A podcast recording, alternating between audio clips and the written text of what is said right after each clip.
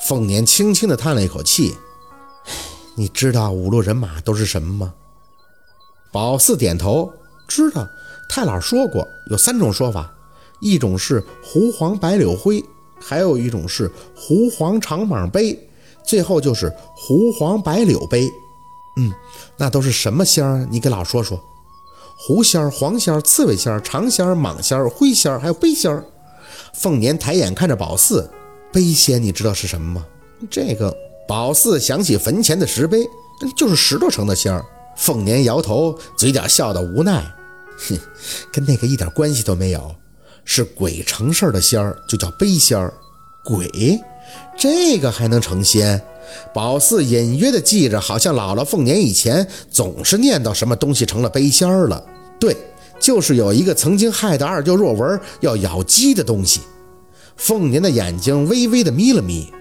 杯仙儿就是亦称为杯王，就是已死去人的鬼魂，属散仙，细致的可以分为家亲冤鬼、外鬼冤魂等等。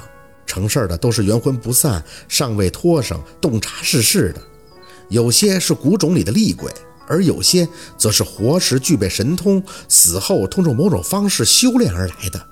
所会的一些法术也很诡异精妙，多为正仙不逊，也很少有人堂上供奉，除非自己的已故亲人得道成碑，更鲜少听说谁会供奉外鬼冤魂的，因为他们心思活络，太过精明。当然，有些自然是好的，想要得正道成正果。而有些则是为了利益钻走歪门邪道。姥姥，我没太听懂。凤年的眼神慢慢的落到宝子的脸上。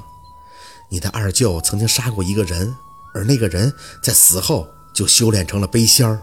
宝四睁大眼，舅舅怎么会杀人呢？他不会杀人的。凤年长长叹出一口气，继续张口。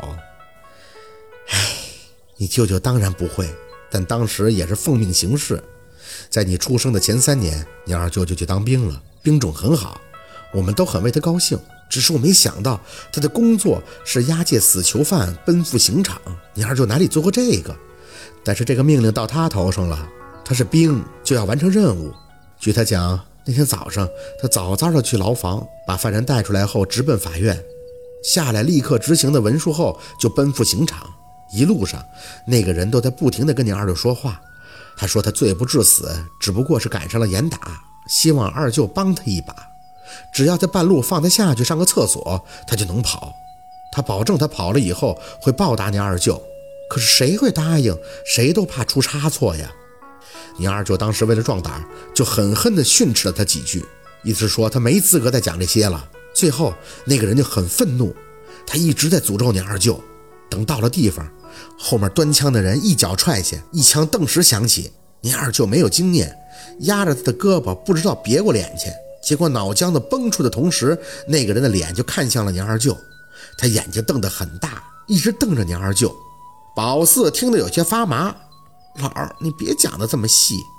凤年的呼吸微微发沉，眼底满是不甘。哎，就是因为这件事儿，你二舅就做病了，兵役没有服完就住院了。在部队的时候住神经科，因为他总是胡说八道的。后来被我接回来，一点点算是好转了，这才娶的你前舅妈。可谁想那个东西又找到你二舅了，他就是想要你二舅的命啊！那怎么办呀？宝四想起若文之前被凤年用针扎后背的样子，所以你才用公鸡血给二舅扎后背吗？凤年抬手摸了摸宝四的头，还有你后来这个二舅妈的血。我知道他爷爷在的时候，家里曾有过族谱，他是镶黄旗出身，血有镇煞之用，所以我才极力撮合他跟你二舅结婚的，为的就是保你二舅的性命啊！说着，凤年看宝四听得认真，又继续张口：“这个背仙太过精明了，几次来去我都逮不着他。四宝啊，老摸不准这个背仙的本事，这辈子也许只能看着他猖狂了。”你是咱薛家的人，是姥姥的希望。这个背仙儿，你以后无论如何要给灭了，不然你二舅是活不下去，他一定会要你二舅的命的。宝四神色一正，微微的提了提气，哼，我不会让谁伤害到我二舅的，绝不。凤年笑了，哼，我知道你跟你二舅亲近，一定不会允许你二舅有事儿的。以后你长大了，一定要保护好家人，知道吗？宝四重重的点头，知道。凤年随即看向坟堆，翠儿，你都听见了吧？那个东西还在对若文虎视眈眈呢。今天的话你也都听清楚了，我想你是知道我的用意的。以后不要再来四宝梦里闹腾了。妈先回去了啊，以后逢年过节妈都会来看你的。指挥已经彻底的看不到火星了。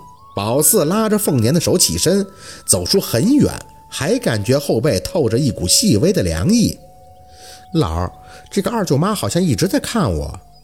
凤年摇头，别回头，上坟忌讳回头，不要给下面的人一种留恋的感觉。走了就是走了，活着的人还是要过好自己生活的。一路上，宝四都没说太多。想着姥姥凤年说的那个背仙儿，感觉真的很厉害。说实话，宝四是想，如果以后自己要真是成了先生，一定要保护家人的。可是他现在一点都没有成为先生的那种感觉，脑子里是空空的，感觉啥都不会。很多时候都在想，自己可能成为一个先生吗？要是辜负了姥姥的期望，那可怎么办呢？拔草真的耽误了很多时间。快到家门口时，都要中午了。宝四本能地瞄了一眼那个高个小轿车，老儿车没在，盛叔开出去了。那你怎么去镇上买鲫鱼啊？没事儿，等他们回来，老再去吧。让小沈晚上吃也一样。肯定是小盛开车拉那个小路去县里洗澡了。那孩子几乎一天一去，这干净劲儿咱倒是真比不了。正说着，若文看着进院的凤年，直接迎出来：“妈，你怎么才回来呀？”沈总他们走了，什么？凤年一时没反应，走了？去哪儿了？出去溜达了？若文摇头，有些无奈地看着凤年，不是回去了。沈总接到一个电话，好像是他姐姐派人到市里了，他怕那些人找到咱们家不冷静，再闹出什么事儿，所以就急匆匆地走了。说先到市里看看，等做完检查，让他姐姐相信彻底没事了再回来。这一切发生的太快，宝四压根儿就没反应过来。谁走了？话音还没等落地，只听啪的一记脆响，凤年的一巴掌居然结结实实的打在了若文的脸上。谁让你让他们走的？我咋跟你说的？咋跟你说的？宝四吓傻了，直看着二舅若文，更是惊诧的看着凤年。妈，是他要走，我有什么办法？他说他姐姐压根儿就不信这些什么偏方，还威胁他，如果再不回去，他就自杀。是他姐威胁他的，跟我有什么关系啊？凤年的身体前后忽闪，似乎受到了非常大的打击。你再跟我强词夺理，我是不是跟你讲过？我说他走，他才可以走，是不是？若文的眼睛红了。是，可是沈总自己要求的呀。他说他身体也恢复的可以了，就去市里检查一下。要是没事儿，他姐姐就不会再逼他了。我能怎么办？我能怎么办？噗！凤年一口血从嘴里猛然喷溅而出，双膝一屈倒地。老天爷呀！你是不是不想让凤年活下去了呀？妈！若文被凤年吓到了，跪在他身旁就要扶他。您起来，起来再讲，没什么大事儿的。沈总已经好很多了，草药我给带了几包了。凤年拼命的摇头，全身瘫软的躺在地上。